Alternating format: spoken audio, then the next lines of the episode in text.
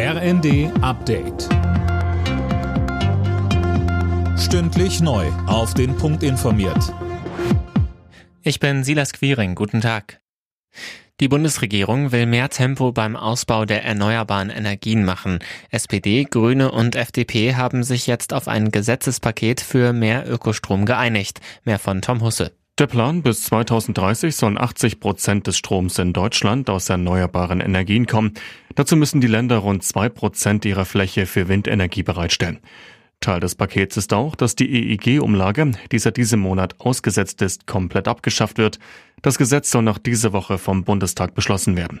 Stand jetzt wird rund 50 Prozent des Stromverbrauchs in Deutschland aus Erneuerbaren gedeckt. Auf dem Weg zur NATO-Mitgliedschaft sind Schweden und Finnland einen Schritt weiter. Die Botschafter der NATO-Staaten haben die notwendigen Beitrittsprotokolle unterzeichnet. Damit startet jetzt der Ratifizierungsprozess. Bedeutet, in allen 30 Mitgliedsländern müssen die Parlamente noch grünes Licht geben. In Deutschland könnte der Bundestag bereits diese Woche zustimmen, heißt es aus Kreisen der Ampelkoalition. Nach dem Auftakttreffen zur konzertierten Aktion im Kampf gegen die Inflation kommt Kritik aus der Opposition.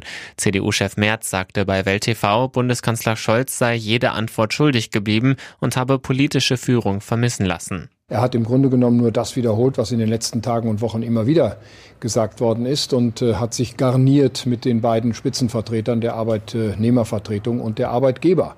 Also offen gestanden, das ist mir ein bisschen zu wenig. Die Beschreibung der Lage ist noch keine Lösung des Problems.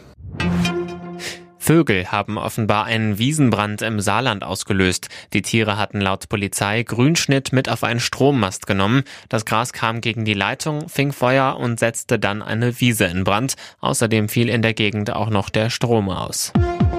Alle Nachrichten auf rnd.de